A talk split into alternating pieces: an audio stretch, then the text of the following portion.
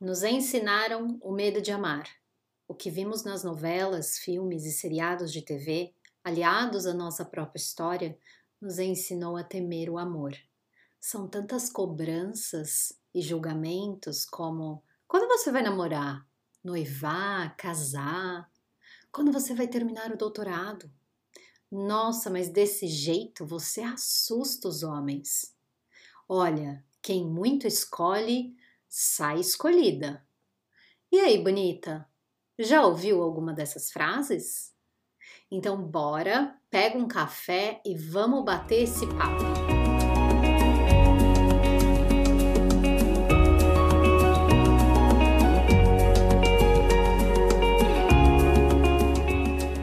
Olá, lhe dou as boas-vindas ao podcast Relacionamentos Conscientes. Eu sou a Veridiana, terapeuta, e esse podcast é feito para compartilhar reflexões que possam te auxiliar a encarar o seu relacionamento como uma oportunidade de evolução. A minha intenção é que você consiga trazer mais consciência e intimidade para as suas relações. Os episódios são quinzenais. Eu te convido a me acompanhar no Instagram, veridianafalbo, onde compartilho mais conteúdos sobre relacionamento e sexualidade. E sinta-se à vontade para sugerir temas para essa jornada sonora. Maravilhosa! E aí, quais das cobranças e julgamentos você já ouviu? Se você está solteira, com certeza já ouviu mais de uma vez. Se não é que segue ouvindo. Muitas de nós aprendemos a nos relacionar na defensiva, sempre se preparando para algo de não tão positivo acontecer seja pelos desafios que vivemos na infância, pelo que vimos na mídia ou pelas experiências anteriores. O que me chama atenção é que o amor é o nosso estado natural, é o sentimento de unidade com tudo e com todos. Porém, muitos ainda acreditam que ele é suficiente para construir uma relação. E embora ele não seja suficiente para construir uma relação consciente, Quero que você se pergunte em que momento você se fechou para dar e receber amor. Voltando ao medo, talvez o que você sinta não seja de fato o medo de amar e ser amada, mas de ser ou estar vulnerável, ou ainda de perder algo que você tenha conquistado, como por exemplo a sua liberdade. Também é possível que você ainda esteja se reconstruindo de relações abusivas que talvez você tenha vivido. Acontece que não existe relacionamento afetivo sem vulnerabilidade. Um não caminha sem o outro. Quero te convidar a fazer uma retrospectiva dos seus últimos relacionamentos e se perguntar se você fez uma escolha consciente ou se você se deixou levar pela paixão, ou porque não queria estar sozinha, ou se sentiu pressionada porque os amigos já estavam planejando o casamento enquanto você não tinha ninguém, ou até mesmo uma fuga das cobranças familiares. Entenda que a escolha de uma relação, na maioria das vezes, é feita pela emoção principalmente se você não tem clareza do porquê quer estar em um relacionamento. É uma espécie de fome emocional, um desespero, uma ansiedade combinados aos traumas experienciados anteriormente e aquele medo sussurrando na sua cabeça: como pode uma mulher tão incrível estar sozinha? Perceba que diante disso que eu mencionei, pode ser muito fácil fazer uma escolha desalinhada com aquilo que você deseja e merece. Olhando para isso agora, eu poderia dividir esse episódio em no mínimo quatro partes. Medo de amar e perder a liberdade que eu conquistei. Medo de amar e perder a mim mesma dentro da relação. Medo de amar e ser abandonada ou rejeitada. Medo de amar e ser traída. Esse medo poderia ser representado como uma indisponibilidade emocional, o que pode levar você a atrair parceiros também indisponíveis. Entenda que essa indisponibilidade pode ser permanente ou temporária. Se você construiu uma barreira para não demonstrar de fato aquilo que sente, seja por situações da infância ou relacionamentos passados, o outro não consegue te ver, ou melhor, não consegue te sentir. E isso pode impedi-lo de chegar mais perto. Enquanto você acredita que essa barreira representa sua autoconfiança em estabelecer limites, ela pode, na verdade, ser a sua insegurança em viver uma situação de rejeição e abandono novamente. Perceba que é como se você vivesse esperando pelo pior. Como seria viver sem essa barreira? Esperando pelo melhor. Como será que isso se daria na sua vida?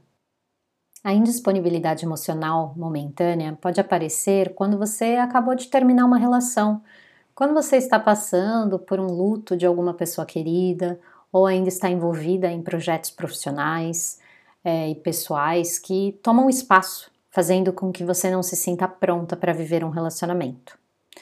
Sinais da indisponibilidade emocional.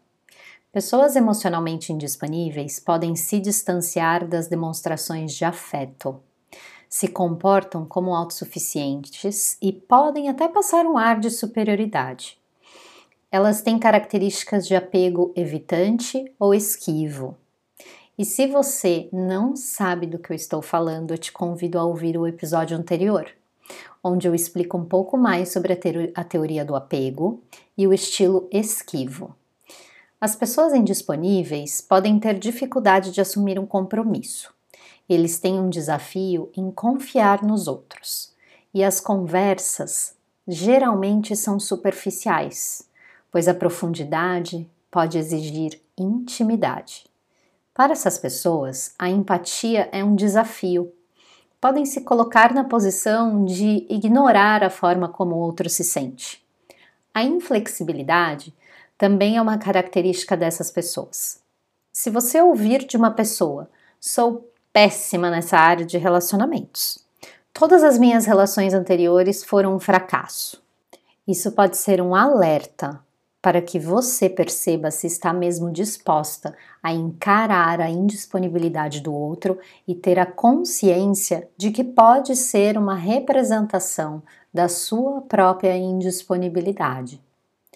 Eu vou fazer um parênteses aqui sobre os traços de uma pessoa narcisista, pois a indisponibilidade emocional e o narcisismo podem se cruzar de alguma forma. O narcisista tem uma necessidade excessiva de se sentir poderoso, importante, admirado. O narcisista não pensa em como seu comportamento pode afetar os outros. Espera que seus desejos sejam satisfeitos por todos ao seu redor. E se isso não acontecer, pode ser que ele reaja com frieza e até mesmo com agressão. É uma pessoa que se sente ameaçada quando percebe que o outro tem algo que ela não tem. E isso pode levá-la a tratar o outro com desdém e até intimidá-lo de alguma forma. Voltando à indisponibilidade emocional, a intimidade emocional e física são confundidas às vezes. Você pode pensar que alguém emocionalmente indisponível tende a se fechar também fisicamente. Mas entenda que pessoas emocionalmente indisponíveis podem buscar o sexo de maneira mais casual, já que algumas necessidades são atendidas sem de fato exigir da pessoa comprometimento de uma relação afetiva. É a famosa amizade colorida. E se isso for acordado por ambos, está tudo bem. A única coisa que você precisa estar atenta é se não irá colocar a sua vida afetiva em pausa, esperando que a pessoa indisponível se torne disponível. Portanto, consciência e clareza nessa decisão. Até aqui você já deve ter consciência se está disponível ou indisponível emocionalmente. Independentemente da sua disponibilidade, tem alguns pontos importantes a serem considerados. Se você sente que é o momento de se tornar emocionalmente disponível para viver um relacionamento, te convido a refletir sobre as seguintes perguntas. Primeira, por que que você quer viver uma relação? Segunda, quais são os seus valores e limites inegociáveis? Terceira, o que você tem para oferecer quando essa parceria chegar? Quarta, como você quer se sentir dentro dessa relação? Vou te dar um exemplo. Ah, eu quero me sentir amada. Legal. Antes disso, eu vou te perguntar: você se ama? Você se proporciona atos de alto amor? Como você de fato se sente amada? O que o outro faz especificamente que faz com que você se sinta amada? Quinta pergunta: Tem algum relacionamento anterior que precisa ser liberado para que você se sinta pronta para se abrir novamente?